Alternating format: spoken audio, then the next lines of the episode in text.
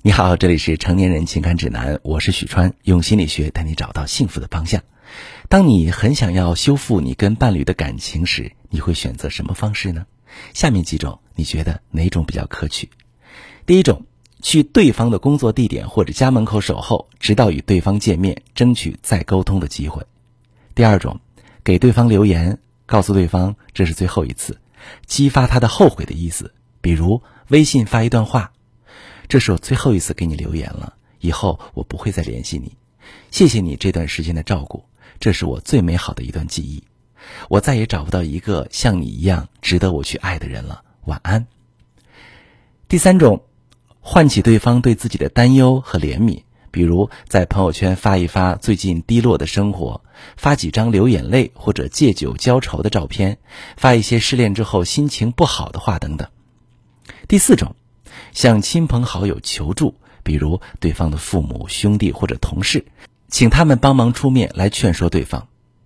其实，以上这四种方式都是不适合修复感情的，因为都带有降低自我价值或者负面暗示，不仅起不了作用，还有可能错失修复的机会。那么，怎样才是修复感情的正确方式呢？这里呢，我想提供两个心理效应：木桶效应和念旧效应。帮你找到正确的修复感情的方法。第一个木桶效应，木桶效应就是木桶的装水量啊，取决于木桶最短的那块木板。而男生提出分手之后，对你印象就是你最差的那一面。如果这个时候我们还死缠烂打，或者降低身价请求对方复合，只会让他更加确信跟你分手的决定是正确的。所以，我们应该先断开与对方的联系。在这个断联的期间，来一次脱胎换骨的改变，重新吸引对方的注意。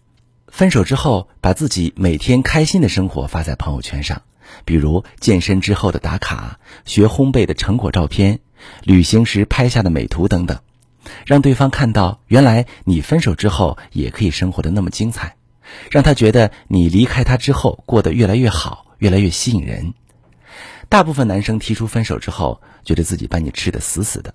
认定你分手之后肯定会回头来哀求自己，但是如果我们先消失在他生活中一段时间，他反而会时不时的想起你。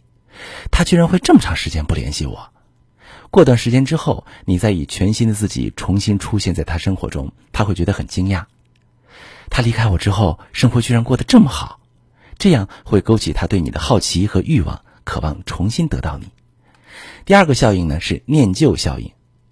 人类是怀有怀旧和思乡的情节，因为我们总是对自己熟悉的事物感到安心，而面对从未接触过的事物，往往会紧张和持有怀疑态度。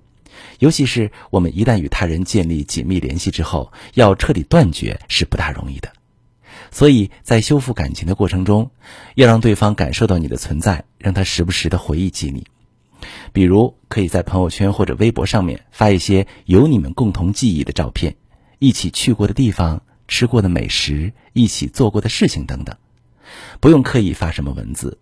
最重要的是，照片中的自己必须是美美的，让他看到熟悉的场景和漂亮的你，回忆起你们的过去。比如，让自己适当的出现在对方好友的口中。相处久了，你们的朋友圈子总会有一些交集，你没必要把分手之后把你跟前任有关系的联系都断掉。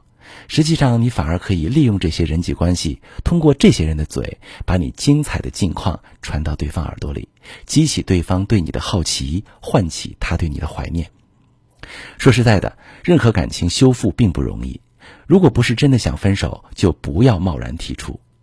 如果不幸的你们走到分手这一步，也不要急着去请求复合，要掌握好正确的复合方法，才有修复的可能性。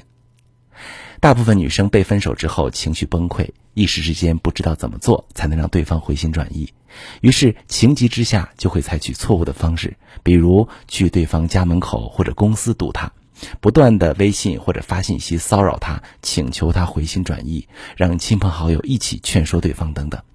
但是这些行为反而让对方感到反感，看到分手之后的你这样没有尊严的请求，就更加确信自己分手的决定。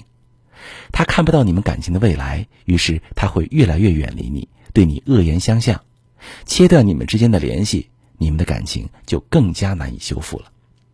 如果你在分手之后不知道怎么修复感情，你可以把你的情况详细跟我说说，我来教你怎么做。我是许川，如果你正在经历感情难题、婚姻危机，你可以加我的微信：幺七八三九零幺零三五幺，把你的问题详细的跟我说说，我来教你怎么处理。如果你身边有朋友遇到感情难题，你可以把我的节目转发给他，我们一起帮助他。喜欢我的节目就点一个关注，点个赞，我们一起做更好的自己。